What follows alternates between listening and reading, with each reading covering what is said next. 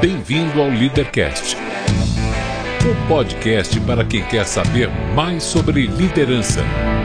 Apresentação: Luciano Pires. Bom dia, boa tarde, boa noite, bem-vindo, bem-vinda a mais um Leadercast, o podcast que trata de liderança e empreendedorismo com gente que faz acontecer.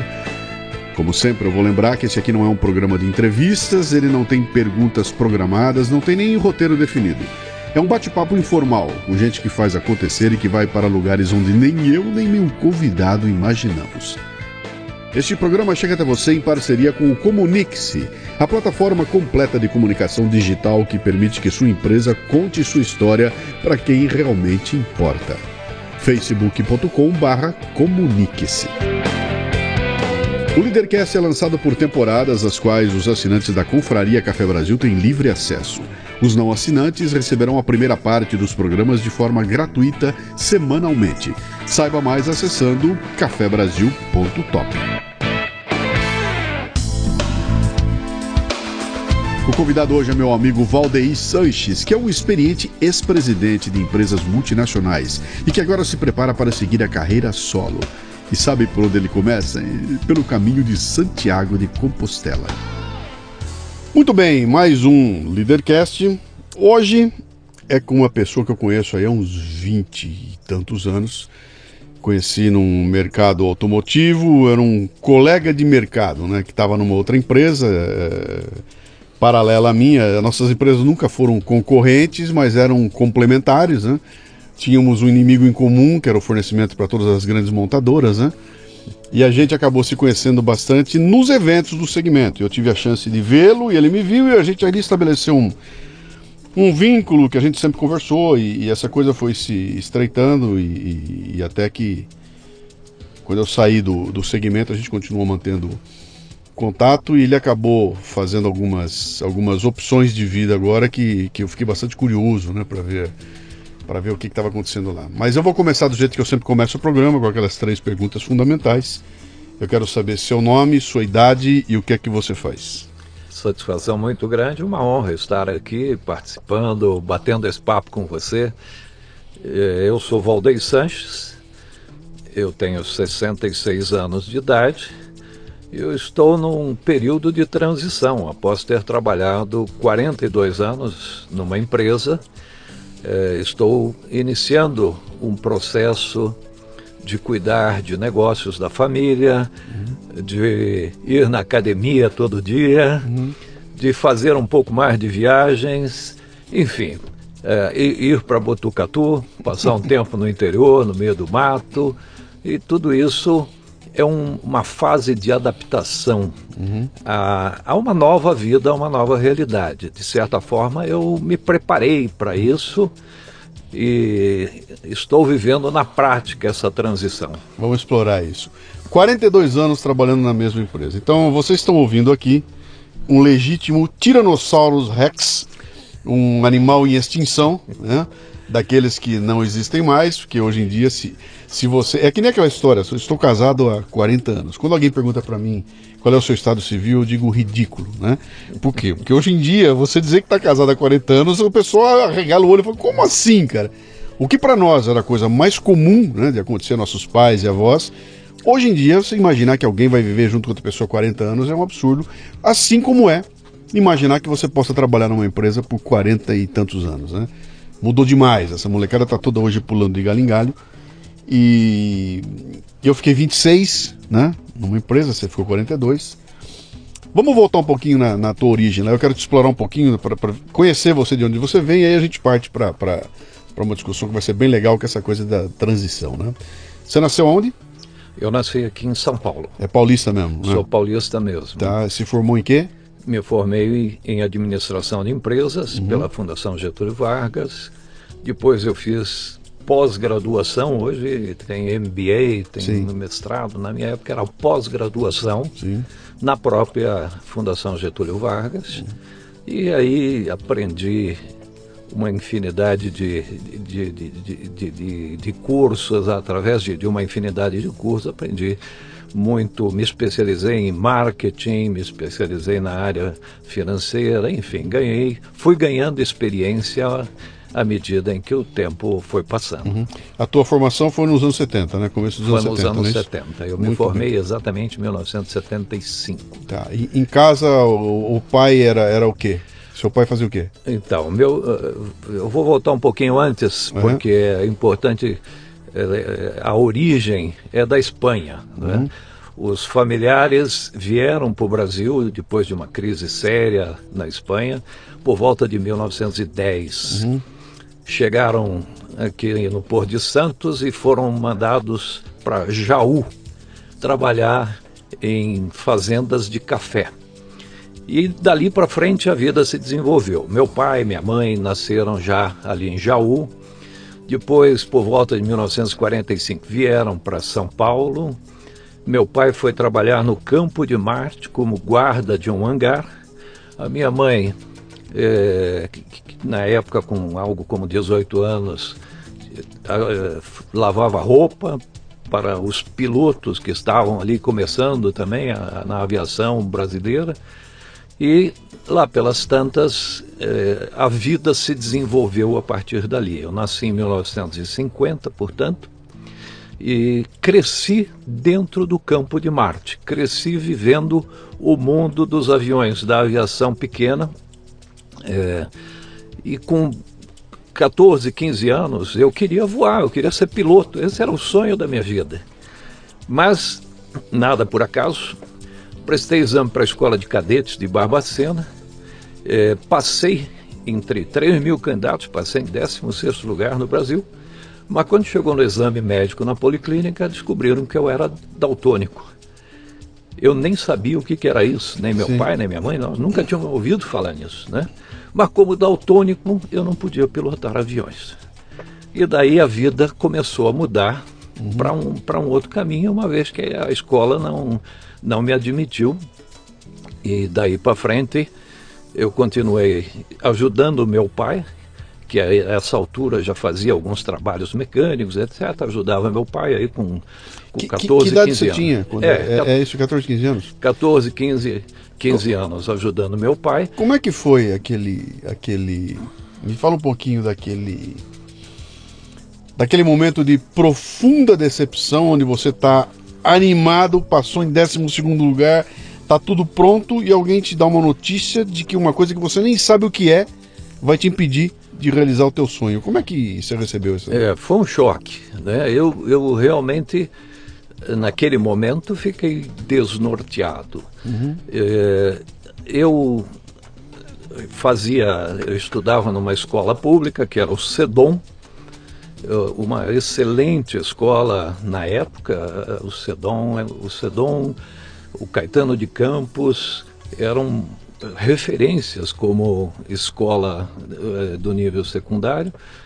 Então, toquei a escola, continuei ajudando meu pai e ganhei gosto pela música.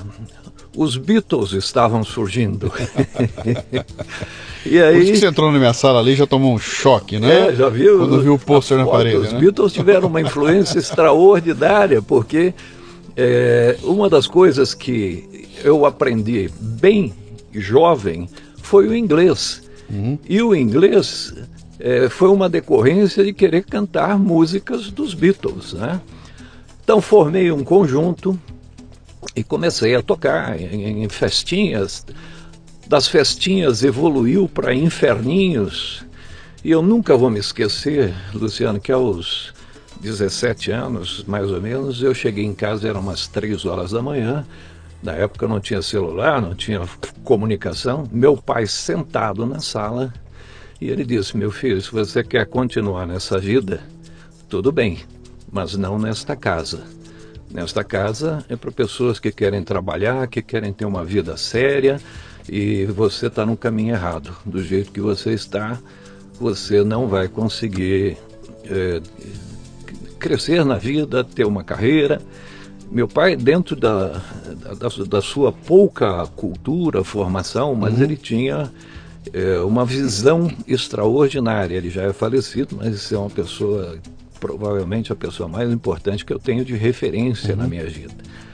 Pois bem, eu disse, pai, tá bom.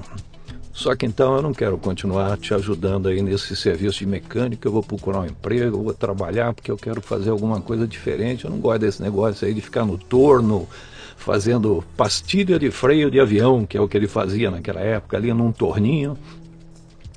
E saí procurar emprego. Entrei no Banco Lar Brasileiro, o Chase Manhattan, entrei no banco como office boy e veja você, como a vida escreve às vezes é, de uma forma in, incrível e que você o, o, o, Steve Jobs sempre diz: quando você chega lá na frente, você olha para trás e vai ligar os pontos Exatamente. e as coisas começam a fazer sentido. Uhum. Né?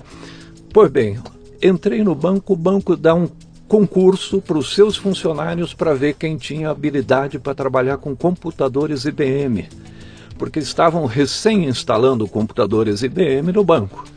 E eis que eu sou aprovado no curso, no, no teste de aptidão uhum. e vou fazer cursos de computador IBM. Isso quando o computador era coisa de ficção científica. Coisa de ficção, era o primeiro IBM barra 360 que ia entrar no Brasil, etc. Uhum. Pois bem, passei no teste, fui fazer os cursos e o banco tinha dito assim: quem se sair melhor nos cursos vai ser o supervisor da área. Imagina, eu com 18 anos, 17 para 18 anos, ser o supervisor. Ah, mas eu fui o que me saí melhor nos cursos. E aí o, o, o meu chefe, naquele momento, me chamou e falou, olha, eu, você realmente se saiu muito bem. É, você tem aptidão para essa área, você vai se desenvolver mas você não pode ser o supervisor. Você é muito jovem ainda, você tem muito chão pela frente para se tornar. Que você tinha? 17 para 18 anos. Uhum. Muito bem. Engoli o sapo de novo, porque eu queria ser chefe, obviamente, nessa altura eu queria ser o chefe, né? Mas o banco me deu toda a base para começar a trabalhar com computadores. Dois anos depois, Luciano, eu fui saí do banco, tive uma proposta para ir para a Prodesp. Imagine você que naquele momento eu já ganhava pelo menos cinco vezes o salário do meu pai. Era um, um jovem com algo como 20 anos de idade, uhum. tendo um belo de um salário e dentro da Prodesp, a Prodesp era uma escola, na verdade, na área de, de informática, na área de TI, como se chama hoje, e eu me desenvolvi muito na Prodesp, as coisas caminharam super bem, eu cresci de operador de sistemas, programador, acabei me tornando um analista, e uhum. eis que 1975, mudança de governo no estado de São Paulo, época acho que era Laudo Natel, alguma coisa assim a Prodesp é obrigada a demitir um número enorme de funcionários. Quem é demitido? Eu. Lá no meio da lista estava o meu nome, sou demitido da Prodesp. Uhum. De novo.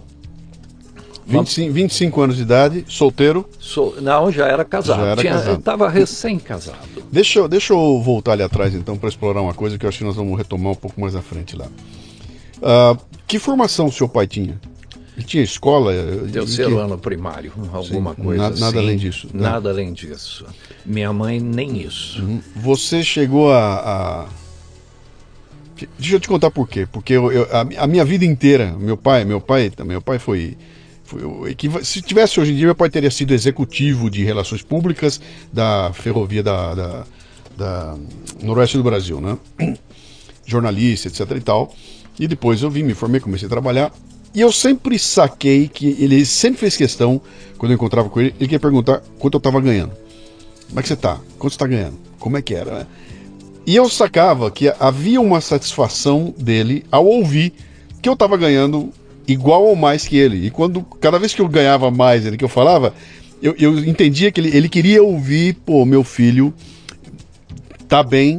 O que para mim era uma, era, era uma, uma demonstração para ele que ele fez bem feito o trabalho dele. Falou, cara, consegui, preparei meu filho o suficiente para ele se dar bem a ponto dele estar melhor do que eu, né? Então ele está melhor do que eu, né? No teu caso, com seu pai, eu acho que a coisa vai para um nível ainda maior, porque o seu pai, com formação de terceiro ano primário, viu o filho doutor, né? Se formou doutor, né? O doutor com canudo na mão, né? Pô, se formou na universidade, etc e tal, lá. E de repente, com 20 anos de idade, ele tá ganhando 3, 4, 5, 6 vezes mais que ele lá, né? Você chegou a falar com seu pai a respeito disso, de, de, de, de, de enxergar no olho do seu pai essa satisfação de fiz meu trabalho bem é, feito? Eu sentia este orgulho, mas o, o, diálogo na época, pai e filho, era pequeno. Sim. Né? É, eu me lembro que meu pai tinha um Fusca daqueles de vidrinho pequeno, redondo Sim. atrás, e eu comprei um Carmanguia. que era o carro do Playboy na era época. Era o carro do Playboy. Hoje, é. hoje, o equivalente hoje é um Camaro amarelo. É, é quase, quase isso. Legal. E, e meu pai, eu sentia o orgulho dele pelo filho ter um carro, um Carmanguia naquela época. Sim. E, ele, ele saía para andar comigo, passear comigo, eu sentia que ele tinha um orgulho muito grande uhum. na nossa conversa. Este diálogo, ele aumentou muito, uns 10, 15 anos para frente. Uhum. Mas nesse, neste período, eu acho que é, havia assim um, um hoje não existe mais isso, né? Mas era um certo distanciamento, um respeito pai e filho. Sim, tinha, tinha, uma hierarquia muito Tinha uma muito hierarquia e não havia é, chance dele trocar ideias comigo hum. a respeito disso. Claro uhum. que ele queria saber se estava bem, se o chefe gostava de mim, Sim. coisas deste tipo, né? Uhum. Mas é, eu, eu não me lembro de termos conversado sobre o quanto eu ganhava e o quanto ele ganhava naquela uhum, época. Uhum. Mas enfim, a, a vida seguiu. De qualquer maneira, ele teve a consciência do dever cumprido. Tá teve certo. a consciência do dever uhum. cumprido. Uma das coisas que tanto ele quanto minha mãe, na época, me cobravam muito é que é, eles queriam que eu fosse engenheiro, que eu fosse estudar engenharia. E lá no Banco Lar Brasileiro, de repente eu comecei a ouvir falar uma palavra mágica que eu até então nunca tinha ouvido falar, que era Fundação Getúlio Vargas. Sim. Eu nunca tinha ouvido falar em FGV. Eu ouvia falar no ITA, eu ouvia falar na Poli, né? mas o banco começou a me despertar a atenção para o assunto FGV. E lá pelas tantas eu fui fazer um vestibular na GV, entrei na GV e decidi fazer administração de empresas porque isso era importante para o banco e para mim. E até porque financeiramente, se eu fosse fazer engenharia, que era dia inteiro, não tinha eh, rendimento para me sustentar uhum. naquele momento. Então, eu só tinha um caminho naquele momento, que era fazer a GV. Eu senti naquela época uma certa decepção por eu ir fazer Getúlio Vargas, porque não sabiam, não entendiam o que era fazer administração, administra de, administração de empresa. Existia o engenheiro, o advogado, o médico, o doutor, o, o médico, o, o professor, o professor, professor. Sim. Mas administrador, o que, que é isso? Que, da onde saiu essa, esse negócio? Assim, uma perda de tempo. Você tem certeza que você vai gastar só. E, e, havia uma certa, um, um certo descontentamento uhum. com o fato de eu fazer GV. Mas enfim, fiz a GV e quando eu perdi o emprego um pouco mais para frente, então, lá por volta de 1975, não passou 30 dias, eu estou andando, procurando emprego, mandando currículo, e eu passo em frente a uma empresa ali na estrada do Campo Limpo, chamada Massey Ferguson, e tinha lá, admite-se, programador, analista de sistema, papapá. Parei meu carrinho no estacionamento ali, fui conversar lá, e acabei... Seu Carmanguia? O meu Carmanguia, é. E acabei Aquela época já não era Carmanguia, não. Aquela é. época eu já tinha, acredite você, um puma branco. Ah, você gostava do bom, eu sabia. eu já... Alô, moçada, Puma branco naquela época equivale hoje a um Porsche. É, é, um Porsche dos dias de hoje. Naquela época um Puma era o sonho da molecada, era ter um Puma branco. Cara. Eu tinha um Puma branco, tenho fotos dele até hoje. Uhum. Mas enfim, eu parei, acabei conversando ali na área de recrutamento e seleção e eu senti que o interesse, de repente, quando eu falei que era da, tinha trabalhado na Prodesp, que estava na área de sistemas, contei um pouquinho da minha história, me mandaram conversar com um diretor de sistemas, que era um brasileiro, tinha feito um programa de adaptação nos Estados Unidos e recém é, retornado dos Estados Unidos. Ailton Mantovani. Ele é vivo e meu amigo até hoje. E o Ailton foi identificação imediata. Imediata. Uhum. Naquele momento, ele fez algumas perguntas da área de sistemas. Eu estava afiadíssimo nesse assunto, porque estava uhum. na melhor escola do país em termos de, de, de informática. E fui admitido, então, na Massey Ferguson em 1975 e daí para frente comecei a minha vida, os Lá, 40 sei. e poucos anos de carreira. Você vê que coisa interessante que você está contando essa história. Eu tenho uma história muito parecida e você conhece a figura, Sidney Delgado. Opa. O Sidney foi o, como eu chamo o seu, o seu que te contratou? Ailton. O, o, o meu Ailton foi o Sidney. Olha. Foi exatamente a mesma história. Eu, eu, respondi um anúncio numa, numa, numa revista, num jornal, eu estava procurando emprego, apareceu um anúncio do, e, sem dizer que empresa era, procurando desenhista de catálogo. Eu pego, vou atrás, aí recebi uma, eu mandei o currículo para lá, recebi um, um, chamado deles, dizendo que era uma tal de Álvaros, que eu não tinha a menor ideia do que era, procurei num catálogo lá, vi que era um fabricante de embreagem, sei lá. Catei um ônibus, cara, fui pro Largo de Socorro, em Santo Amaro, fiquei sete horas da manhã em pé na frente do. Eu numa fila de caras lá, esperando minha vez.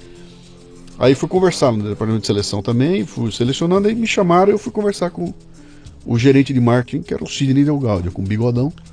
E ali nessa conversa entre nós dois ali bateu essa identificação.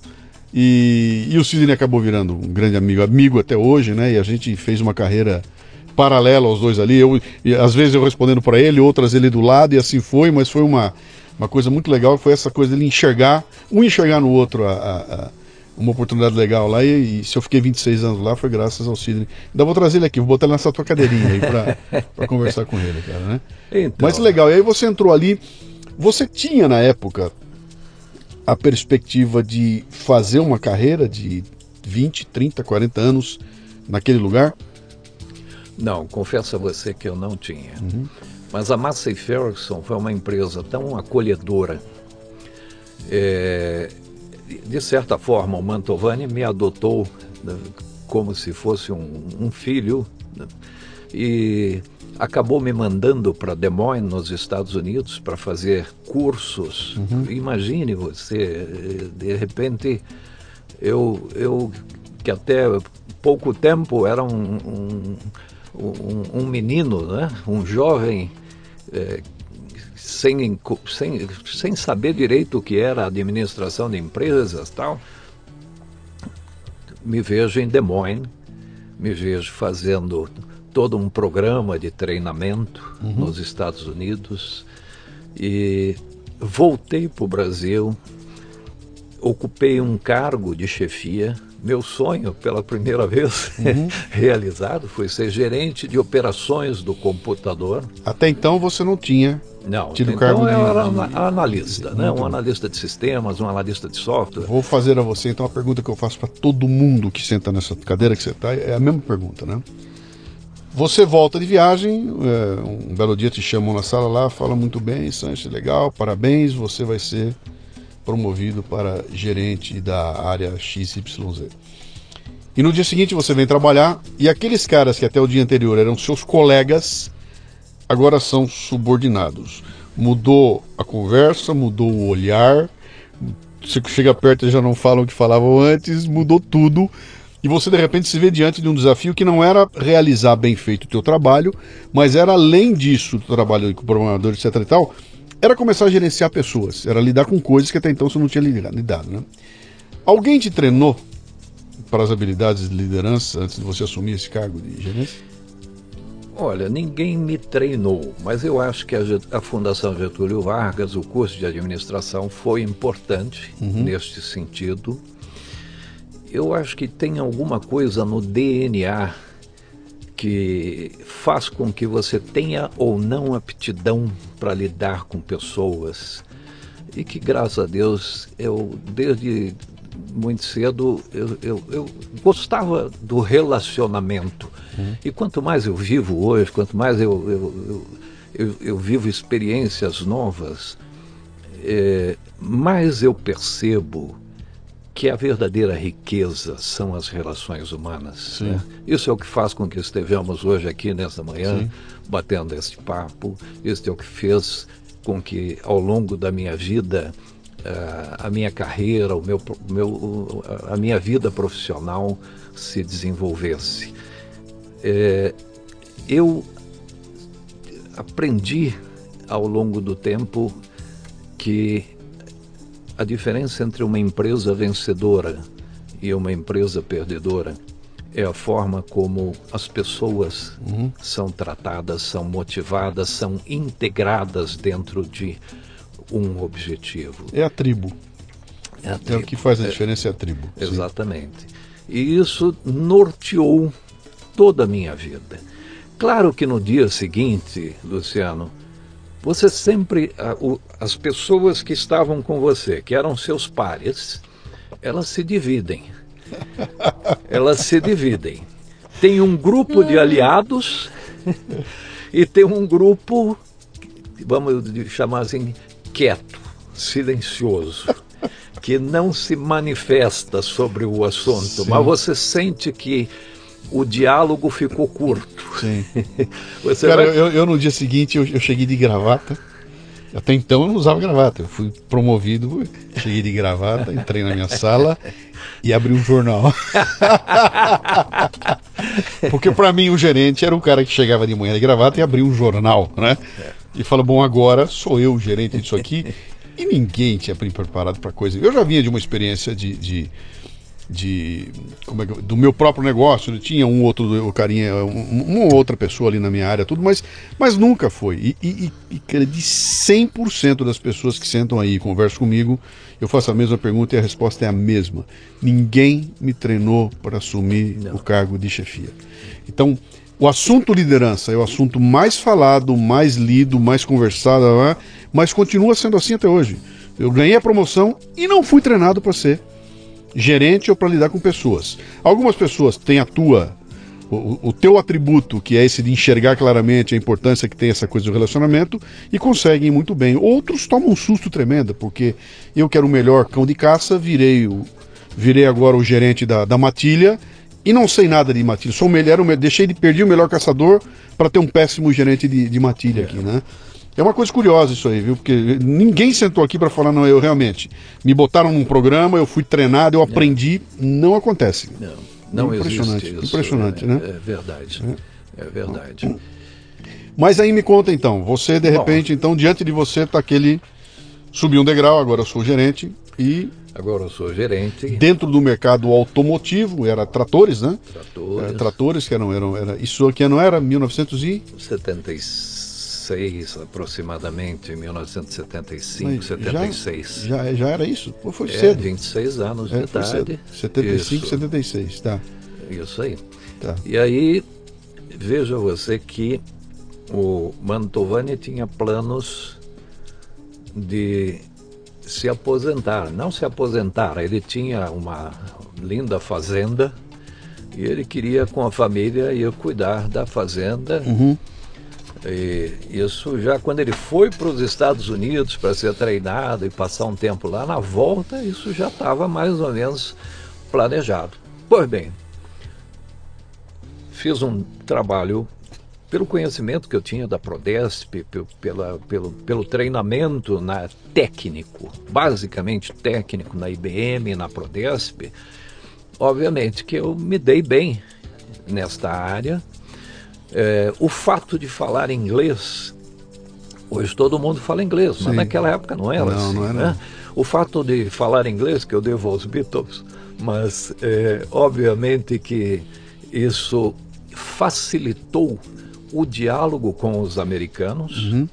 É, eu, eu, eu lembro que isto me diferenciava dos demais profissionais da empresa. Né? Eu me comunicava com bastante facilidade com o pessoal nos Estados Unidos. Pô, você, o... você era o cara que tinha o Puma, que falava inglês. É, esse é um cara, viu? Esse é um cara. E, e aí, aos 27 anos de idade, o Mantovani me chama na sala, diz: Eu vou me aposentar, você é o novo diretor de organização e sistemas da Massey Ferguson, o mais jovem diretor de organização, o mais jovem diretor da empresa Massey Ferguson no mundo. E obviamente Cara, isso aí é, foi um marco extraordinário na minha vida. Uhum. Naquele momento, o, o, o company car era um Galaxy. Sim. eu nunca vou me esquecer que me deram o Galaxy, daqui seu carro. E quando eu fui para casa, eu não tinha onde pôr o Galaxy. Eu Sim. morava lá na freguesia, na Itaberaba, para você ter uma ideia. E não tinha, eh, mesmo para deixar na rua, ele era grande demais. Era um problema ter um Galaxy daquele. Para quem está nos ouvindo aí, a garotada mais nova, deixa eu tentar explicar mais um. O Galaxy, meu pai teve um. E o apelido dele era a barca, né? Era uma barca. Era uma barca. Que fazia aproximadamente 6 km por litro é. né, de gasolina na época lá. E era um carro, que era o carro dele, era o supra-sumo do luxo. Não tem nada equivalente hoje em dia no Brasil. Eu não consigo me lembrar de alguma coisa que você possa falar, não, é mais ou menos equivalente a. Não tem mais nada. nunca mais se, se, se fez um veículo. Era, era, o, era, o, era o Dodge Dart, né? O, o Dodge, né? O Dodgeão e o, e o, e o, e Galaxy, o Galaxy, né? E, e, depois vinha o Opala, sim. mas já era um pouco menor do sim, que o, sim, o, o, Galaxy. Era uma banheira, gente. Exatamente, era banheira. Era uma banheira, né? Mas enfim, é, aos 27 anos, um cargo de diretor uhum. de uma multinacional, é, um Galaxy, uhum. né? E o desafio pela frente de dirigir toda a infraestrutura de sistemas daquela empresa. O fato de estar na área de sistemas, Luciano, me trouxe uma vantagem muito grande, porque me permitia conhecer os sistemas das mais diversas áreas. Sim. Então, eu tinha que desenvolver sistemas para manufatura, Material Requirements Planning era o nome Sim. do sistema. Eu tinha que desenvolver sistemas para a área financeira, uhum. eu tinha que desenvolver sistemas para a área de peças. Isto foi me dando uma visão uhum. muito abrangente de toda a empresa. Você vê, você vê que insight interessantíssimo você está dando aí, que que tem a ver com a forma como você escolhe olhar, olhar as coisas na tua vida, né? Normalmente as pessoas dizem o seguinte: olha, eu tô no TI, e o TI é uma área restrita onde eu fico trancado numa sala lidando com o computador. E você está dizendo para mim que o fato de estar no TI te deu acesso a todas as áreas da empresa com uma visão que acho que pouquíssima gente podia ter, porque você está lá indo o seguinte, olha, eu sou o cara da infraestrutura para você. Se eu não entender o teu negócio, ou o que, é que você faz, eu não vou conseguir te oferecer a infraestrutura. Quer dizer, é um ponto de vista que pouquíssima gente pode ter na empresa, né? É. E aquilo que todo mundo acha que é, é, é, um limitador, que é o fato de estar no TI, para você foi... Foi o oposto. Foi o oposto, pelo, pelo ângulo de visão, cara. Foi, foi o oposto e, e, e, aprendi aí o que é ser um generalista. Sim. Porque eu realmente tinha uma visão geral da empresa.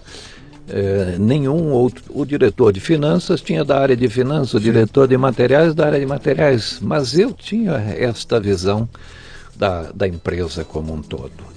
E fui o diretor nesta área por alguns anos, por, por quatro, cinco anos quando veio a crise por volta de 1982, 83. Sarney. Sarney, uma crise muito forte, uhum. como a que estamos vivendo sim, hoje. Sim. E 80% de inflação ao 80% ano. 80% de inflação. Ah, desculpa, ao ano. Ao mês. Ao mês. 2 mil e cacetada ao ano. CIP, controle Sim. de preços, Sim. né? Sim. E, mas, Luciano, uma coisa que eu aprendi e que sempre foi assim ao longo da minha carreira. Toda vez que teve uma crise, me gerou oportunidade. Uhum. E eu acabei ganhando novos desafios, novas posições. O fato de haver esta crise acabou fazendo com que eh, me fosse solicitado assumir a área de manufatura da empresa. Passar TI para um sucessor e assumir toda a parte industrial da empresa. E aí eu viro o diretor industrial da Massey Ferguson. Eu devia ter aí uns 32, 33 anos. Sim. Me torno diretor de manufatura, diretor industrial. Que cá entre nós devia ser o, o segundo cargo mais importante da empresa. É, eu diria que tá, estaria entre esse e o diretor de vendas e marketing, Sim. alguma coisa assim, e o diretor de finanças também. Uhum. Mas, enfim, assumi a direção de toda a empresa. Muito bem este fato não foi uma, foi uma, uma promoção importante, me ajudou muito, mas eis que a crise se agravou de tal maneira que nós fomos obrigados a repensar. A empresa tinha uma fábrica no Rio Grande do Sul, uma fábrica em São Paulo, e lá pelas tantas, a ideia, vamos centralizar tudo no Rio Grande do Sul, os custos são menores e com isso vamos racionalizar a, a nossa operação. A minha fábrica foi levada para o Rio Grande do Sul. Uhum. Eu fiz toda esta mudança, liderei todo este processo. É, e teve que demitir algumas tive que demitir as pessoas ou que, milhares, aqui talvez, em São Paulo. Não sei é, eu, eu, eu não me lembro mais dessa altura, mas centenas é, de pessoas foram demitidas naquela, naquele momento. É, eu, por um tempo, acompanhei todo o processo no Rio Grande do Sul. Coincidentemente, o diretor de vendas e marketing acabou deixando a empresa e eis que sou convidado a assumir a diretoria de vendas e marketing, uma vez que lá no Rio Grande do Sul já tinha sua uhum. estrutura, o seu diretor de manufatura, estava tudo ali montado, e eu me torno um diretor de vendas e marketing. A companhia passando um apuro bastante grande. Você lá no Sul? Não, eu já diretor tava... de vendas e marketing. Mas aqui em São Paulo, eles mantiveram é, então essa área comercial aqui. Marketing, okay. Continua aqui em São Paulo. Okay. Mas a essa altura do campeonato, o que, que acaba acontecendo é que a, surge a ideia de vender a companhia no Brasil. Uhum. A Massey Ferguson decide concentrar as suas operações em cinco países que ela chamava Core of the Business. E o Brasil não era o Core of the Business, então vamos vender a operação no Brasil. Isso era começo dos anos 90 já? Isso foi. Já é, já é. Não, não, não. Antes, Isso foi um lá pela, por 84, 85 uhum. por aí. Okay. Né? A companhia é colocada à venda e um grupo brasileiro se interessa e compra a operação, Grupo IOSP. Okay. E a empresa se torna a a IOSP. Maxion. A, IOSP, a Maxion ainda vai chegar. Ah, ainda não chegou, tá. Ainda vai chegar. E a, e a empresa se torna uma, uma, empresa da IOSP, onde a Massey Ferguson ainda tinha uma participação, sei lá, algo como 30%, uhum. algo desse tipo. Não? O processo continua, somos assumidos por um grupo brasileiro eu diria graças a Deus, porque realmente uh, a Massey Ferguson havia nos abandonado, uhum. né?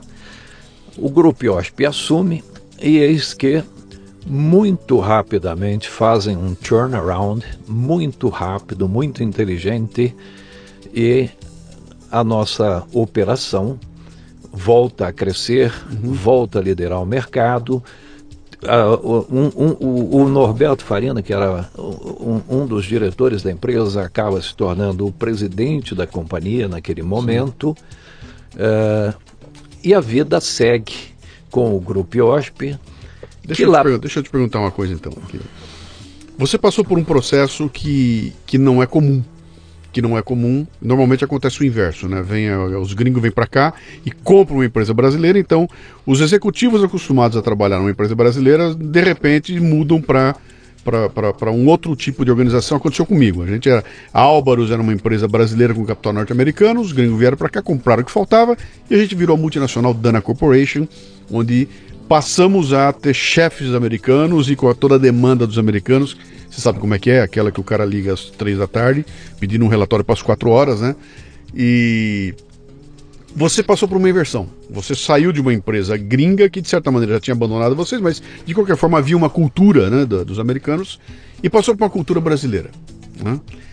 Como é que é essa transição, cara? Quando você sai. É. Uma coisa que você falou que chamou muito minha atenção aí, que foi feito um turnaround rápido e muito inteligente. Quer dizer, isso para mim está claro. O brasileiro consegue fazer isso.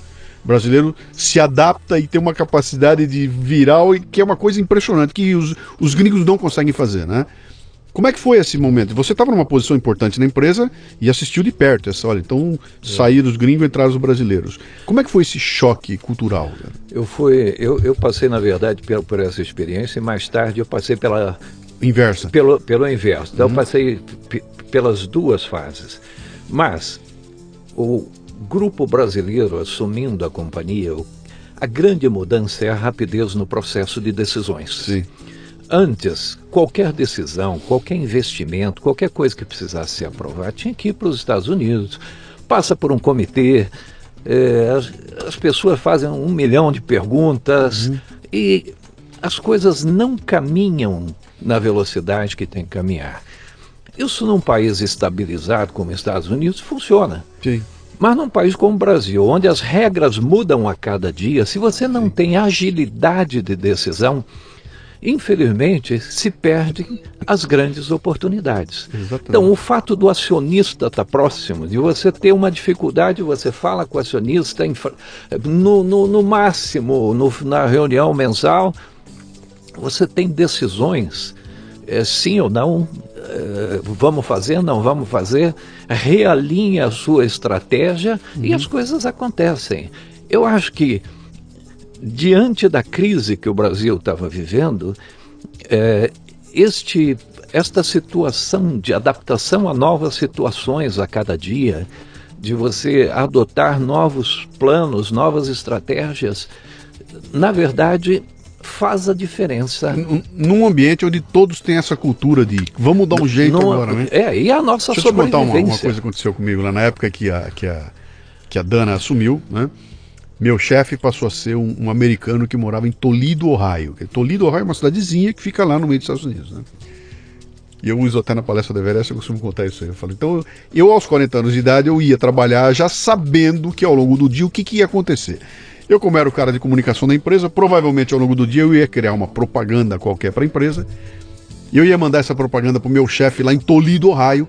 E ele ia analisar e decidir se aquela propaganda era conveniente ou não a ser veiculada aqui em Buenos Aires, capital do Brasil. Né? Então, pau quebrando o dia inteiro, porque havia essa, essa, essa, essa, um fosso cultural gigantesco entre eles e um timing que não era o nosso timing, né? E acho o grande problema, uma coisa que, que prejudicou a gente barbaramente foi exatamente essa, essa perda repentina dessa capacidade de tomar decisões é, é, é, rapidamente, né? E, bom, não precisa dizer, não foi muito longe, né? Em 2004 a empresa sofre um Chapter 11 lá e, e, e a bomba pois é. explode aqui no Brasil, né? Foi uma coisa bastante complicada lá. Mas vamos lá, você passa por isso e de repente passou para um ambiente onde é. rapidez, decisões. Tem um fato importantíssimo que acontece aí. Lembra que eu, eu disse a Marseille Fair continuava ainda sendo acionista. Então, embora o acionista local fosse ágil Sim. e quisesse tomar as decisões, a, a Massey continuava dificultando. Não é? Nós queríamos exportar para o resto do planeta, a Massey Ferguson protegia os seus mercados, Sim. enfim. Estas coisas tornavam um pouco difícil a administração da empresa naquele momento e nós precisávamos de alguma maneira fazer algo diferente. E a solução para isso, lá pelas tantas, foi então vamos criar um, uma nova marca.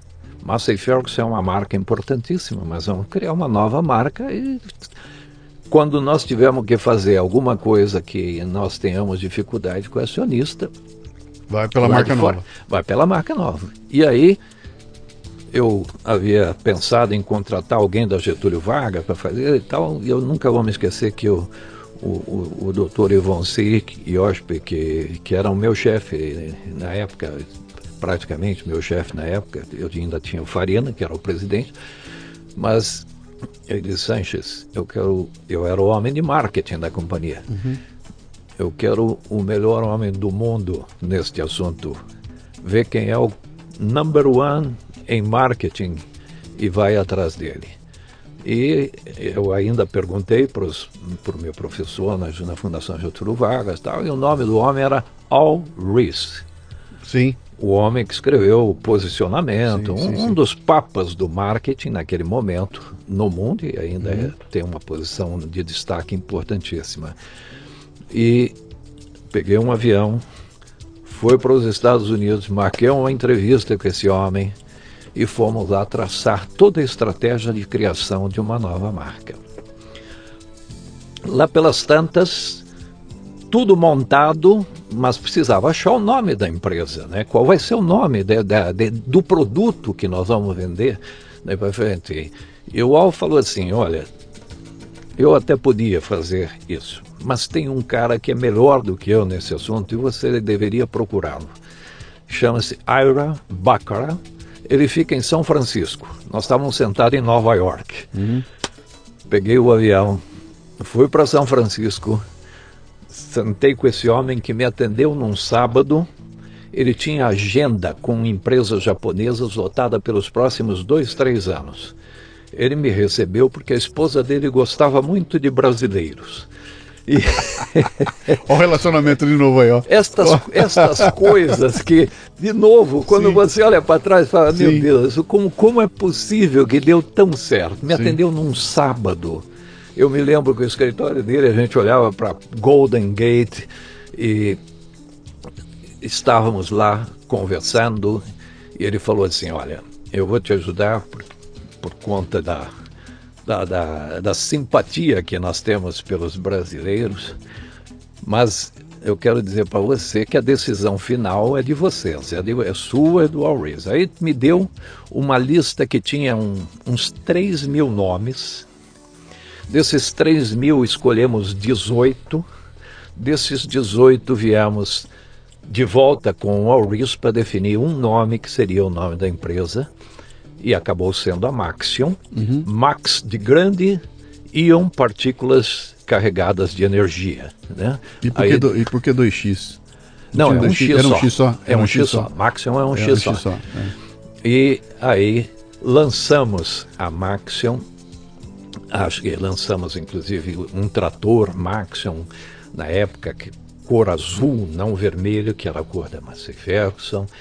Mas todo este processo alavancou uma negociação onde a Massey Ferguson vendeu o resto que ela tinha de participação na empresa. E daí para frente, com os direitos de usar a marca Massey Ferguson, a vida continuou e seguiu em frente e as coisas acabaram dando bastante certo.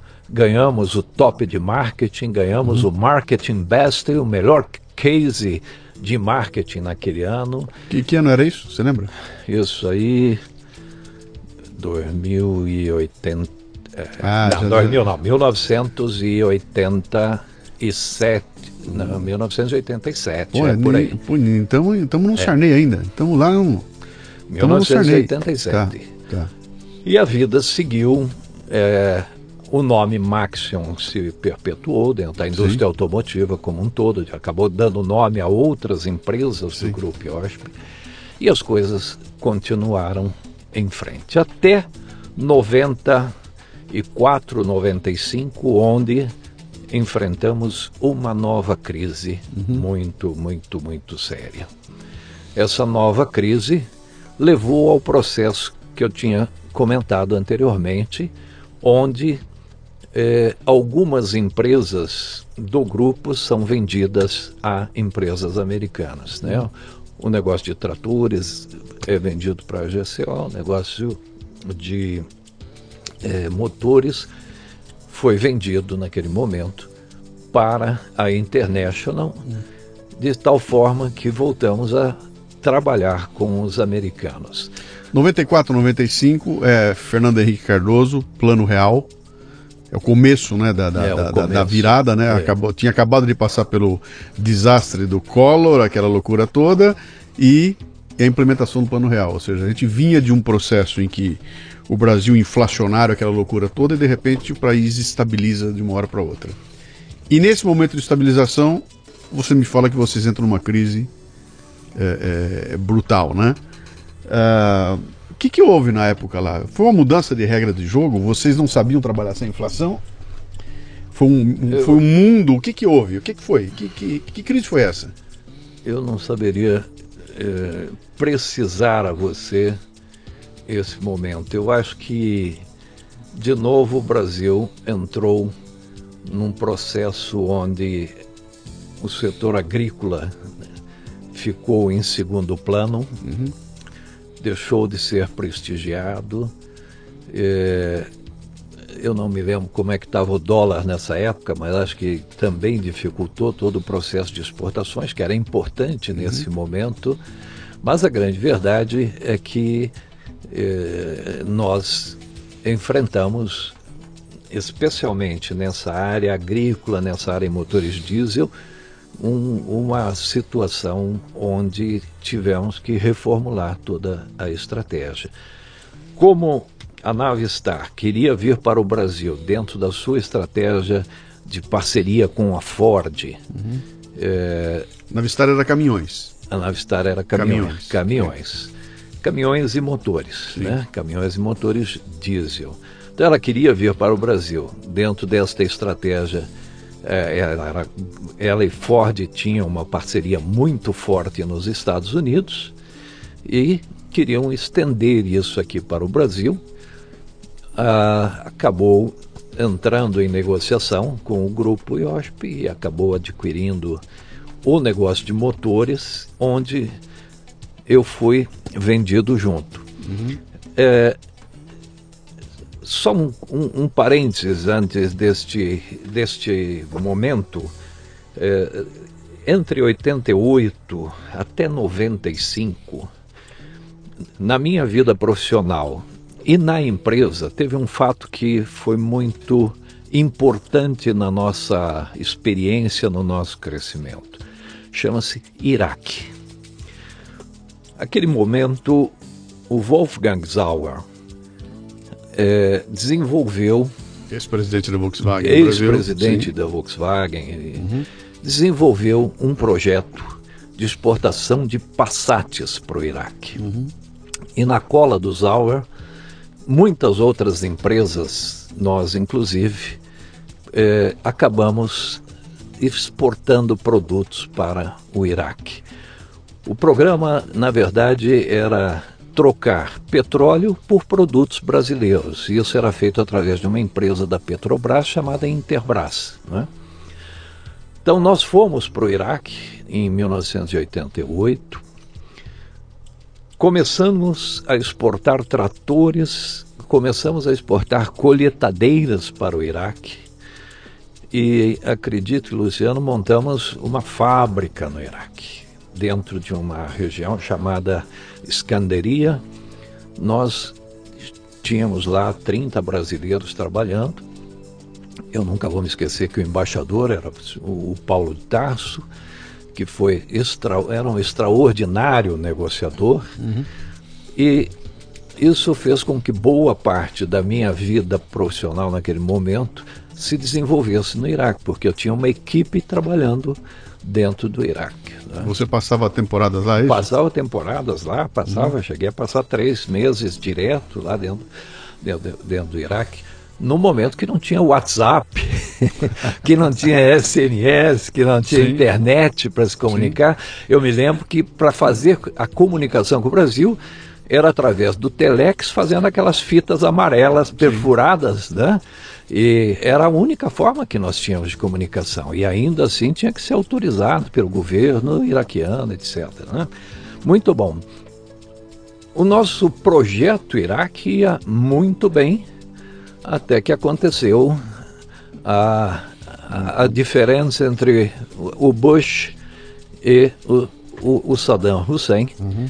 que na verdade, até então, Estados Unidos e Iraque eram aliados, o inimigo era o Irã, o Ayatollah Khomeini. Mas aí aconteceu todo aquele problema do quarto e é, houve a primeira guerra lá do Golfo e acredite, a nossa fábrica foi destruída completamente, completamente. Houve uma bomba americana destruiu todo tudo que nós tínhamos lá. Isso foi por volta da Primeira Guerra do Golfo. 90. Isso é 1990. É, 90. Isso é 90, é 90, 90, 90 para 91. 90 né? para 90. Eu, eu, estava nos Estados Unidos 90. no dia em que foi declarada. Pois então. Eu estava, eu, foi uma experiência única. Eu estou dentro num, num target de um mercado, andando no mercado para comprar alguma coisa. De repente eu vejo todo mundo parado, todas as televisões com o Bush na televisão, e todo mundo parado e congelado olhando para a televisão. E eu parei para ver, e o Bush está dizendo, comunicando que naquele momento estava dando esse início a uma, a uma ofensiva do, do, lá no, no, Golfo, né? E, e que estava começando, e ele explicando por que, etc e tal. E eu me lembro de uma americana do meu lado, e ela fala em voz alta: I'm scared to death. Eu tô morrendo de medo. E aí cai a ficha em mim, que eu falei, cara, eu tô num país que tá declarando guerra a outro. Eu tava lá naquele momento, né? E foi uma, foi uma experiência fantástica, aquela de você vivenciar numa outra cultura. Você foi pior ainda, jogaram uma bomba na tua fábrica. É, a fábrica foi totalmente destruída. E aí nós queríamos tirar os nossos brasileiros do Iraque uhum. e, meu amigo, foi uma luta para conseguir a liberação do nosso povo. É, tinha, você não, não, não vai acreditar, mas nós chegamos a montar um, um CTG, um Centro de Tradições Gaúchas no Iraque. Lá, Tínhamos vários gaúchos eh, da nossa fábrica do Rio Grande do Sul que estavam trabalhando lá. E não fosse o, o embaixador, nós não conseguiríamos ter tirado, sabe Deus, o que pudesse ter acontecido. Mas ele conseguiu negociar, os brasileiros saíram. Deixa, e aí... deixa, deixa eu te perguntar uma coisa aqui. A gente sabe que, que um, um, dos papéis eh, fundamentais de quem exerce liderança, etc. e tal, é você trabalhar o seu planejamento e estar tá preparado para lidar com determinadas crises, né? E tem crises e tem crise. Então é a crise do dólar que mudou, é a crise do teu cliente que quebrou, é o cara que não pagou, etc. e tal. Eventualmente tem uma crise que se tem uma inundação na fábrica, etc e tal. Eu não consigo imaginar uma crise maior do que cair uma bomba na fábrica e destruir a fábrica. É. Né, eu não, não, passa pela minha cabeça, talvez só um furacão passando em cima e destruindo a fábrica, né? Como é que é, cara? Como é que é gerenciar uma crise nessa medida em que a tua fábrica não existe no dia seguinte? Então, a, a nossa operação era dentro de um centro militar. Uhum. É, o prédio, de alguma forma, já estava lá. O que nós acabamos colocando foi toda a infraestrutura para se montar um trator ou uma colheitadeira lá dentro. E realmente, naquele momento, a preocupação, de novo, eram os nossos claro. colaboradores, com as pessoas que estavam lá, que estivessem protegidas, que estivessem bem, porque em relação à nossa planta, é, não havia mais nada a fazer em relação àquilo. A, o diálogo com os iraquianos era, era, um diálogo bastante difícil. Eu nunca vou me esquecer que é, nós queríamos montar diariamente, sei lá, três tratores, quatro tratores, né? E o, o general que comandava este complexo uhum. lá, é, general Nazar Alcazir, jamais vou me esquecer o nome dele. É, ele comandava aquilo com mão de ferro. Nós estamos saindo um pouquinho do tema, mas eu vou contar Não, só porque é uma curiosidade interessante, né? E os iraquianos, eles não tinham a, o espírito de trabalho diário, uhum. Uh, o espírito de cumprir metas que nós temos. Essa é uma pergunta que eu ia fazer você em seguida. Você já aproveita e embala aí, que é essa coisa da, dessa diferença cultural brutal entre é esses brutal, dois. Brutal, brutal. Então o, o, iraquiano trabalhava até o fim do dia, no dia que ele recebia o salário ele sumia, não tinha. Você treinava o funcionário, mas daí a pouco, é, quando ele botava algum dinheirinho no bolso, ele simplesmente você não encontrava mais com ele. ele trazia esse pessoal de volta, fazer com que houvesse a disciplina de montagem. Isso é um negócio assim de, de séculos de diferença entre, uhum. entre nós e eles. E uma vez o o, o, um dos nossos administradores lá, um, que já é falecido, o Fides Dalla Corte, ele chegou lá para o general Nazar e falou, general, nós não estamos tendo a, cooperação, o pessoal não segue a disciplina que nós precisamos para montar os tratores tal. O general falou, vamos lá ver, vamos, quero ver isso pessoalmente. E foram lá até a linha de montagem e o general chamou um dos supervisores dele, um dos funcionários dele, o sujeito veio, se aproximou e falou: deita aí no chão. E o cara deitou. Chão meio sujo de, de, de chão de fábrica iraquiano, né? Ele falou: rasteja até lá na porta e volta. E o cara foi rastejando até lá a porta e voltou, bateu continência, sei lá o quê. E aí o general Nazar virou para o meu gerente lá e falou assim: Isso é para você ver que não são os iraquianos que não são obedientes e disciplinados. Vocês é que não sabem mandar. Vocês é que não sabem dar ordens. E por isso é que vocês não estão tendo sucesso. Bom, para encurtar a história, nós acabamos contratando egípcios para fazer o trabalho na época. porque nós não conseguíamos esta colaboração. Imagina dos... você pegar o brasileiro com é. esse jeitão paternalista de papai, meu filhinho, Mas, oh, oh, todo mundo cheio de dedo, tudo, entrando num lugar que você tem que tratar na porrada. Exatamente. Então, Iraque foi um capítulo muito importante na minha formação, na minha vida. Eu fui o primeiro brasileiro a voltar ao Iraque depois da guerra. Nunca vou me esquecer que em Amão o embaixador me deu a bandeira, deu a minha, Alfarina, uhum. para que nós fôssemos pelo deserto de carro até Bagdá e hasteássemos a bandeira na embaixada brasileira no Iraque. E assim nós fizemos, acredite você, é, com alguns iraquianos com chorando, olhos marejados, quando nós hasteamos a nossa bandeira lá no Iraque. Uhum. Enfim, ainda fomos algumas vezes ao Iraque. Eu fui umas três vezes. A minha última ida ao Iraque foi, foi em 1995. Uhum. É, mas não tinha mais chance a, a, esta altura, não tinha mais facilidade logística, não tinha mais nada que nos permitisse continuar o projeto que talvez atrapalhou bastante o momento da nossa empresa, porque nós apostamos muito claro. neste neste processo e neste projeto. Né? Não, não foi só vocês, né? Um monte de gente Muita gente. Nessa, né? Lembra Muita da Ingesa? Ingesa deu uma é. patinada feia nesse, nesse período também.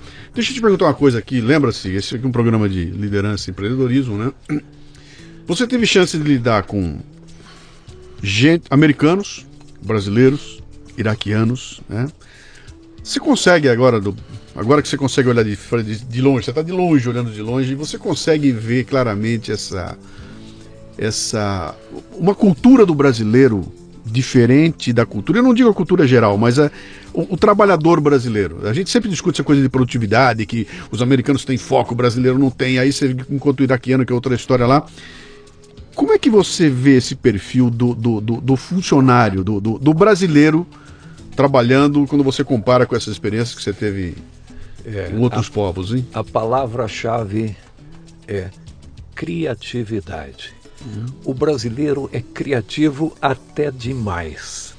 Para para quem dirige uma fábrica e quer estabelecer disciplina de manufatura, no dia seguinte você encontra alguém já fazendo alguma coisa que vai além daquilo que foi definido como o processo que deveria ser seguido, porque uhum.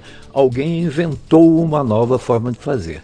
O brasileiro é extremamente criativo. Uhum. acho que nos grandes centros a disciplina necessária também hoje já se iguala a de qualquer país do mundo.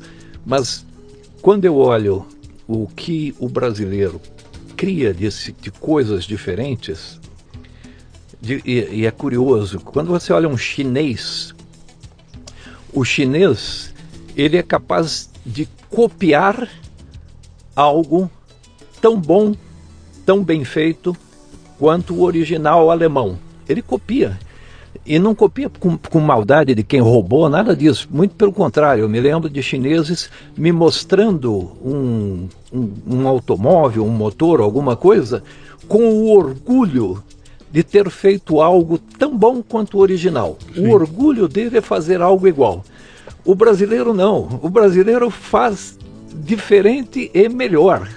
Então, esta criatividade que o brasileiro tem, eu acho que é, um, é uma diferenciação uhum. extraordinária, sem dúvida por, por que, que você acha que nós temos esse problema tremendo com produtividade? O Brasil tem, um, tem uma história terrível, a gente não consegue ter produtividade no Brasil, embora tenha esse talento todo.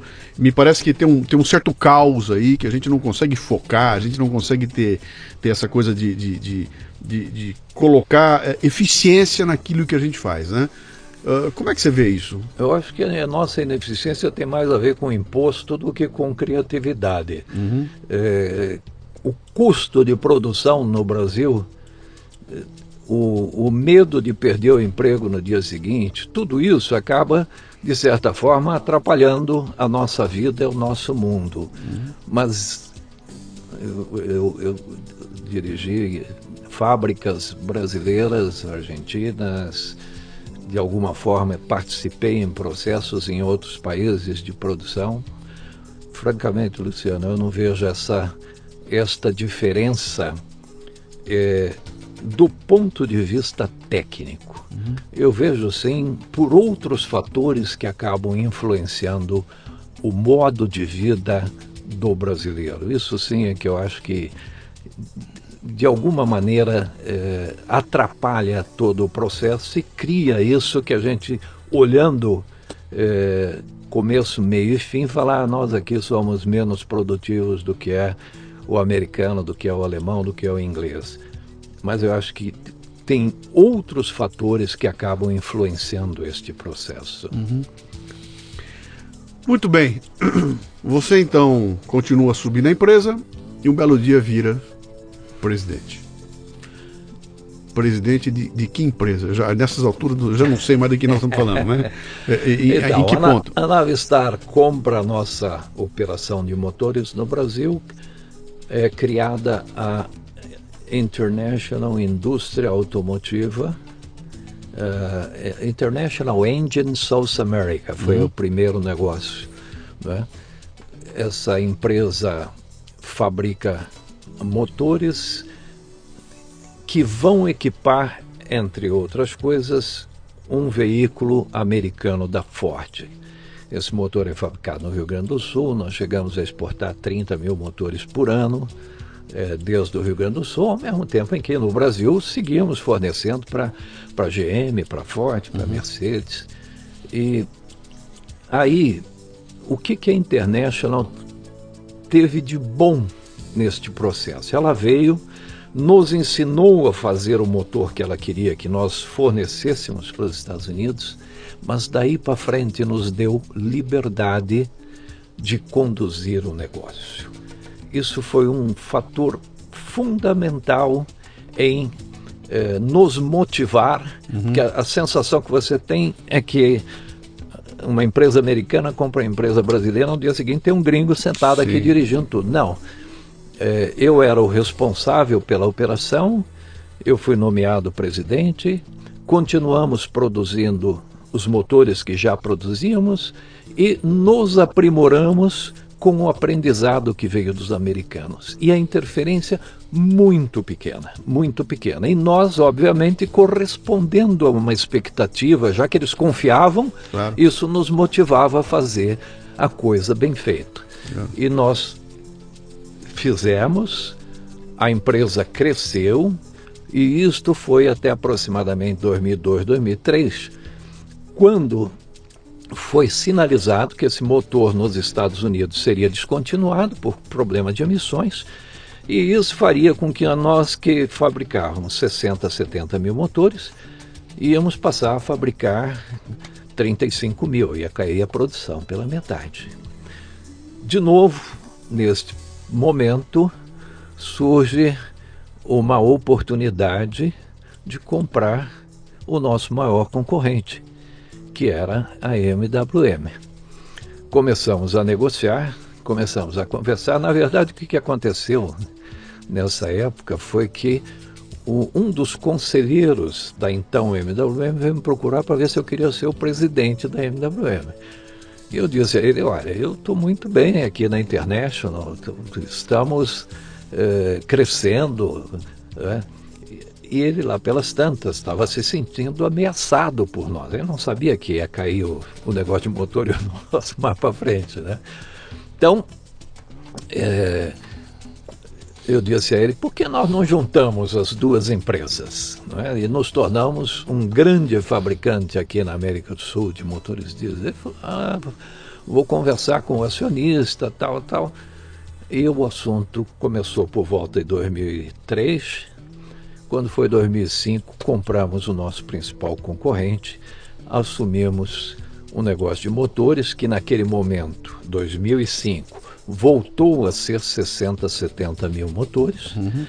e até 2011 se tornou uma empresa de 143 mil motores, portanto, quase três vezes maior do que aquela empresa original em 2005 e quase cinco vezes maior do que era a International Engines lá no comecinho da operação. Então, isso fez com que a, a nossa empresa crescesse significativamente, em, número de pessoas também aumentou bastante, três plantas, uma em São Paulo. A ideia original era, bom, vamos pôr tudo numa planta só. Não dava.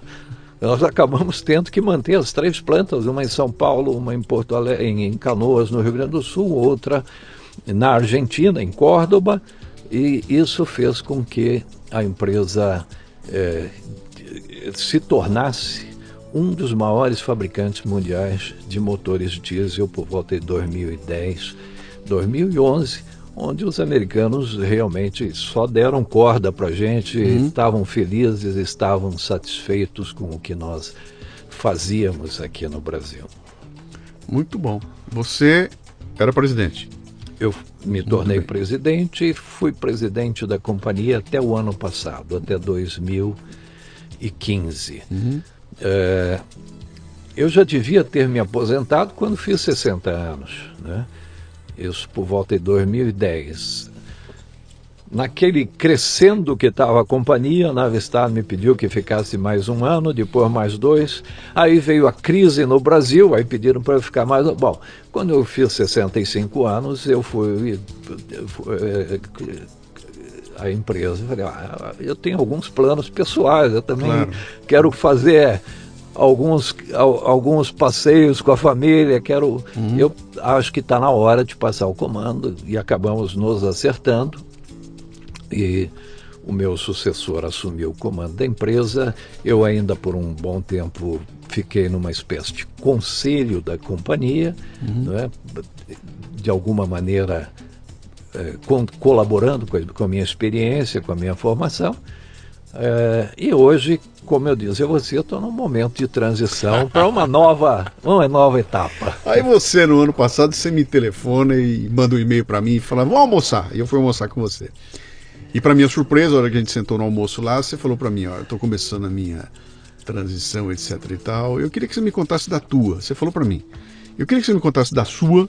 Como é que você fez para fazer a tua transição de executivo para a vida que você leva hoje? Porque eu vou começar a minha, né? foi legal. Eu ouvi aquilo com uma demonstração de humildade. Você não precisava ter, ter feito isso, mas a gente conversou bastante ali. Você contou que, olha, eu estou com projetos, né? Não sei o que eu vou fazer, eu vou abrir meu escritório, vou fazer uma consultoria. E a gente bateu um papo ali, nós conversamos bastante a respeito. E aí, para minha surpresa, você fez uma coisa que eu acho que é, que é fundamental de ser feita. Você dá uma parada, bota uma mochila nas costas e vai pro caminho de Santiago. que é o teu Everest. Por enquanto, esse é o teu Everest, né? Uhum. E, e, e, tira aquilo como um momento de, de, de, introspecção, né? Não é, não, é, não é outra coisa que não seja isso. Não é pela aventura, não é por caminhar lá, né? É um momento em que você fala, eu vou me mergulhar dentro de mim mesmo e vou, e vou durante um período, vou, vou organizar as ideias aqui, né? E aí você volta, manda outro e-mail para mim, ó, montei um blog aqui, voltei de lá, vamos conversar de novo. E a gente vem conversar outra vez, né? E você me contando das suas experiências todas aí, né? Muito bem.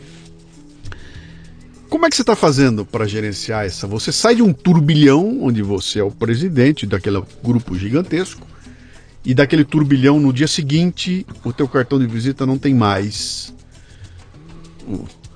é, presidente. o Sanches presidente. Agora é. você é o Sanches. Sanches. Né? Você não é mais o, o, badalado, você não tem mais o seu Galaxy, né? Na tua garagem, né? Você não tem mais um séquito ali para te puxar o saco.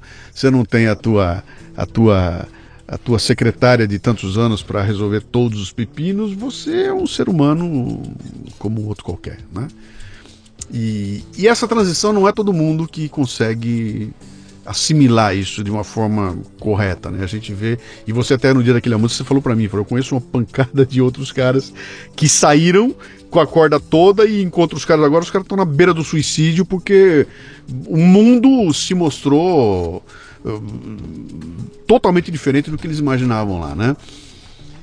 Como é que é, cara, sair do turbilhão e entrar nesse momento de paz, essa paz. Que conhecendo alguém que passou é. esses anos todos de adrenalina, cara, ninguém sai da adrenalina e mergulha na paz.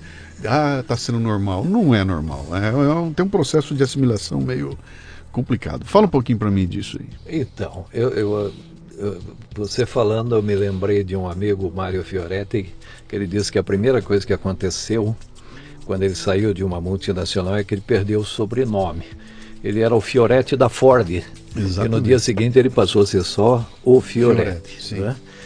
é, Luciano, uma das coisas que, que, que a gente falou durante o nosso bate-papo hoje é da importância das relações humanas. E os amigos e a família têm uma importância extraordinária neste momento. Se se você tem uma, um, um, bom grupo de pessoas com quem você se relaciona, mantém contato, é, se você tem uma família bem estruturada, tudo isso é extraordinariamente importante para dar continuidade à sua vida.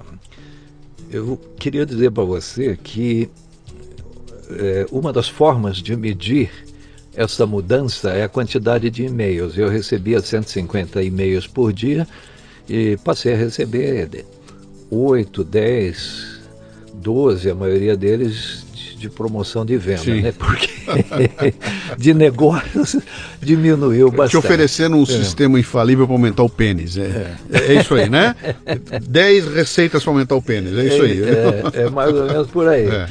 Então, eu me preparei para esta transição e, como eu disse, até saí um pouco atrasado daquilo que eu havia me preparado no processo. Primeiro, financeiramente, né? Ao longo da minha vida, é, ao mesmo tempo que eu fazia o meu trabalho na empresa que eu me desenvolvi, é, os recursos financeiros, os bônus, os prêmios, etc., eu sempre investi no mundo imobiliário, uhum. de tal maneira é conseguir ter aluguéis, é, ter, ter um, um, uma espécie de remuneração que talvez não seja do presidente, mas que de alguma maneira me dá uma cobertura e uma certa tranquilidade do ponto de vista financeiro. Ah, Outro aspecto tem a ver com a origem lá dos pais, do, do, do, dos avós que vieram para o Brasil na área agrícola.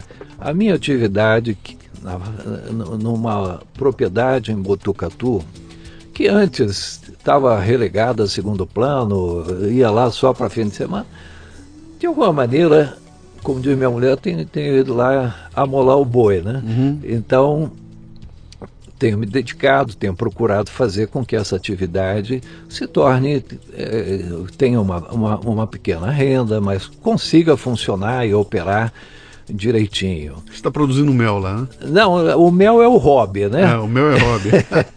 o mel é hobby. Tem é? plantações lá que acabam é, tem o seu ciclo, cada uma delas, tem uma parte arrendada para a usina com cana-de-açúcar, mas enfim, aquilo virou uma atividade que antes estava é, na mão é, de pessoas que cuidavam, uhum. mas eu ficava às vezes dois, três meses sem ir até Botucatu. Sim. Agora eu vou mensalmente, eu, eu tenho ido para lá, isso tem me ocupado bastante.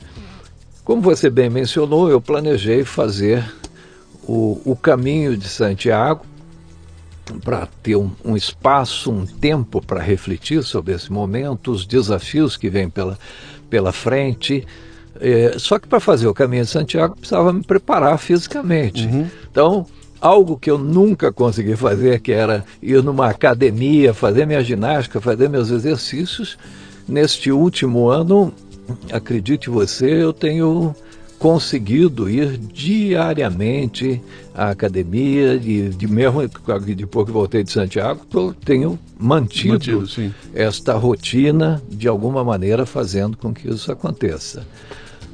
Novos aspectos da vida eh, têm me desafiado. Eu tenho agora um neto. Uhum.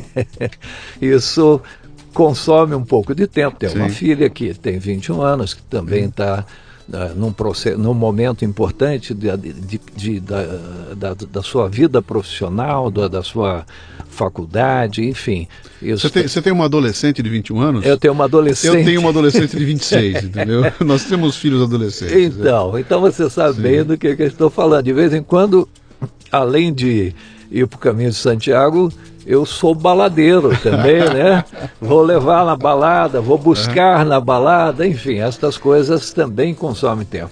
Mas acredite você que eu tenho me ocupado de uma forma sadia, de uma forma gostosa, é, mais até do que antes, quando estava na, na, na empresa, no dia a dia da empresa. Porque os problemas da empresa eles tinham uma infraestrutura para cuidar deles. Uhum. Né? Eu simplesmente determinava, é, isso aqui é alguém de marketing vai olhar, isso aqui é alguém de finanças vai ver, me traga uma posição, me traga uma... Agora hoje, se eu tiver que ir no correio botar uma carta, sou eu é, que vou lá no correio colocar a e, carta. E outra coisa, o teu propósito mudou, né? Sem Seu dúvida. Propósito, é, você é. tem outro propósito agora, né? Sem dúvida. Deixa alguma. eu te perguntar uma coisa aqui. Quantos filhos você tem? Eu tenho dois filhos. Dois eu tenho filhos. um de 36 anos, uhum. que é o pai do Douglas, meu primeiro neto. Sim. E tenho a filha de 21 anos. Legal. Né? Vou voltar para o começo da nossa conversa aqui para fazer aquela a, o fechamento que eu queria lá, né? É, quero, quero botar você no lugar do teu pai agora. Teu, teu pai ficou vivo até? Meu pai ficou vivo até os 70 anos, aproximadamente. Que, quando, já que faz uns 20 anos que ele faleceu. Faz, mas você já estava voando alto quando já ele faleceu. voando alto, lá, sem né? dúvida alguma. E seu pai assistiu isso tudo? Assistiu seu pai viu isso tudo, muito bem. Sem dúvida. Agora você está no lugar dele e tem dois filhos aí para você olhar para os filhos e sentar na frente deles e falar: e aí, como é que estão as coisas, como é que estão indo, e poder olhar para eles e falar, puta, fiz direitinho o meu trabalho, cara. É outro mundo, são outras condições. Você deu para seus filhos coisas que seu pai nem sonhou que daria para você. Seus filhos têm oportunidades que, na nossa época, imagina, cara, né? Eles têm oportunidades para tudo, para crescer, para viajar, para conhecer, para ampliar horizontes. Tem uma, uma, uma tem um, um, embasamento financeiro que você não tinha na tua época, você construiu aquilo do, do nada, né? E, e você olha para eles hoje, né? Dos altos seus 64 anos, olha para os dois. E aí, compara aí com seu pai olhando naquela época e com as expectativas, é. perspectivas que ele tinha, com as que você tem, tua preocupação com relação a eles, como é que é? Você sabe que meu pai, e nós falamos sobre o diálogo, ele sabia da minha vida muito mais do que hoje eu sei da vida dos meus filhos. Uhum. Tudo o que acontecia dentro de casa era discutido no almoço, na janta, no janta, na janta né? Uhum. Não era nem janta, era janta. Na janta. Na janta, né? E se eu, se eu fosse a algum lugar, ele sabia, se eu ia num baile, ele sabia. Tudo isso estava absolutamente eh, dentro da conversa da família. Hoje em dia, com a, a internet, com to, to, todo este processo de comunicação, eu olho para minha filha segurando o iPhone dela e, e, dialogando com 20 pessoas ao mesmo tempo na, no iPhone. Né? Eu não tenho ideia de 10% de Sim. tudo que está acontecendo na vida dela. Queria ah, do meu filho já casado, adulto e, e pai.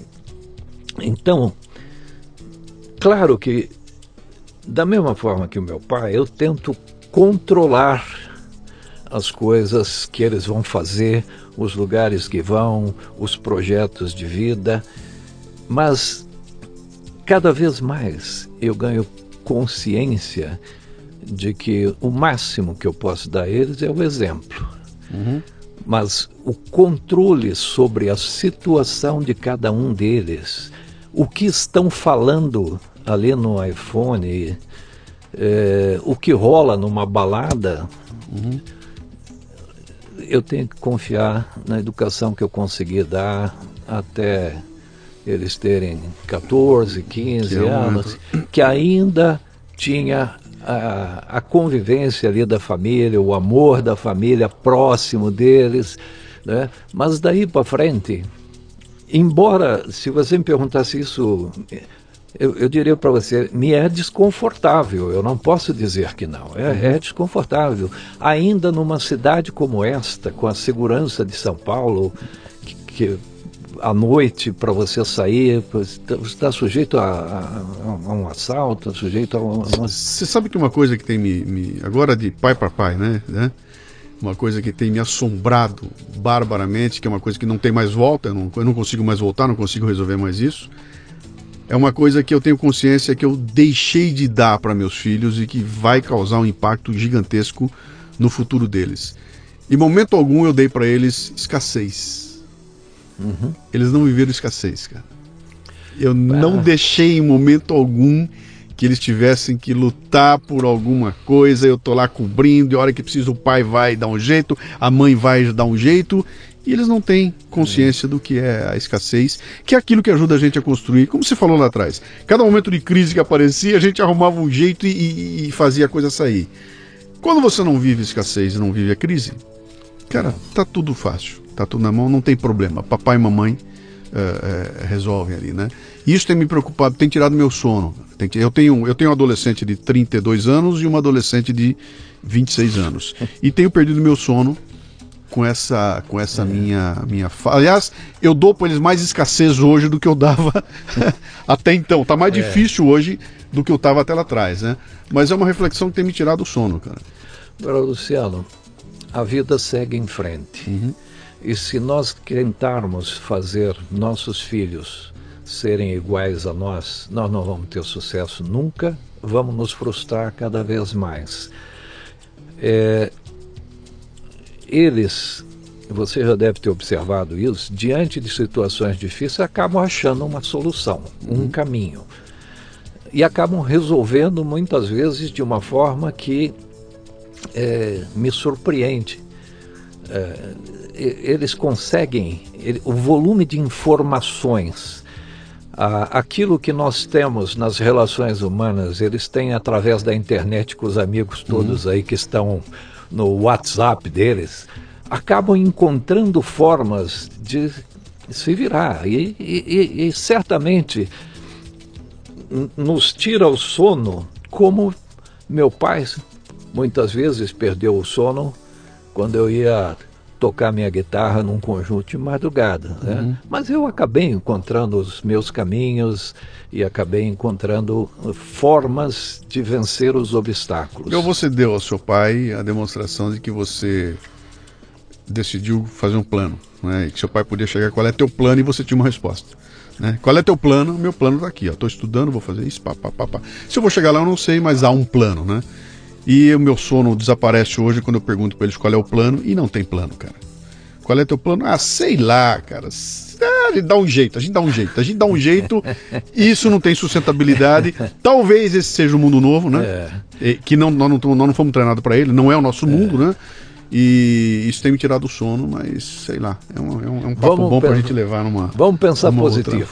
vamos pensar positivo. Eles vão encontrar os seus caminhos. Não, estão fazendo, estão fazendo acontecer e vão chegar lá. Mas é, isso não tira angústia dos pais, né? Meu amigo, se alguém quiser conhecer, eu vou recomendar que o teu blog está muito legal. Você acabou de voltar e montou um blog contando da tua experiência, cheia de dicas muito legais sobre o caminho de Santiago que, de novo, é, é, tire o rótulo Caminho Santiago e trate aquilo como é o momento em que eu encontrei um processo para fazer uma introspecção e me entregar a mim mesmo. Você pode fazer a mesma coisa indo daqui para Sorocaba. Né, indo, uhum. andando na periferia, do, do, e, não, não precisa ir para Santiago, né, mas aquele é um processo legal e que eu recomendo muito que, que o pessoal veja, até porque é uma viagem junto contigo lá, né? Você tem de cabeça o, o, endereço do teu blog? Ih, rapaz, eu não tenho, mas se colocar o meu nome, Valdeir Sanches, é?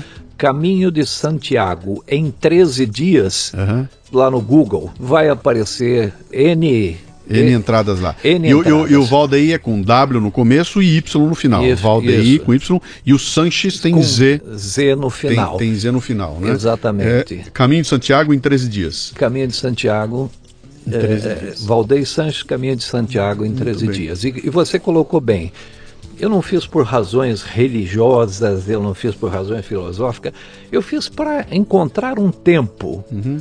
Onde eu pudesse pensar sobre toda essa história que eu acabei de contar aqui para você, uhum. sobre este momento que estou vivendo, sobre os desafios que vêm pela frente. Uhum. E, e, valeu, foi muito bacana. Como vale, né? É o, teu, é o meu Everest, foi o teu. É o seu Santiago. Everest, exatamente. Uh, meu amigo, parabéns por essa, por essa carreira, né? Pelo que você construiu até agora, pela forma como você está projetando essa, essa coisa que vem pela frente aí. Quem sabe você vai virar o o fazendeiro lá em, em Botucatu, mas é, é, muito legal saber que você ajudou a construir todo esse. Essa, a, a, os, as marcas que você comentou aqui, as empresas são empresas que causaram grande impacto no Brasil. Eu admirava, eu, eu olhava de lado e via a, aquela coisa, admirava. Tive contigo em vários eventos do Autodata, quando vocês sistematicamente ganhavam a empresa do ano, ganhavam os troféus de marketing ali, com um trabalho super bem feito e, e, e o resultado está aí, né? A empresa Sim. chegou no ponto que ela chegou lá. Eu acho que grande parte disso vem desse do garoto que quase virou torneiro mecânico com o pai dele lá, mas que seguiu um caminho ali adiante, né? Eu, Meu amigo, muito obrigado. Por... Eu que agradeço a você pela oportunidade. Foi uma uhum. satisfação muito grande a gente bater esse papo. Uhum. E vamos em frente. Vamos. Quem sabe a gente se encontra mais e vamos conversar um pouco mais. Um abraço. Um abraço. O Leadercast chega até você em parceria com o Comunix, a plataforma completa de comunicação digital que permite que sua empresa conte sua história para quem realmente importa. facebook.com/comunix.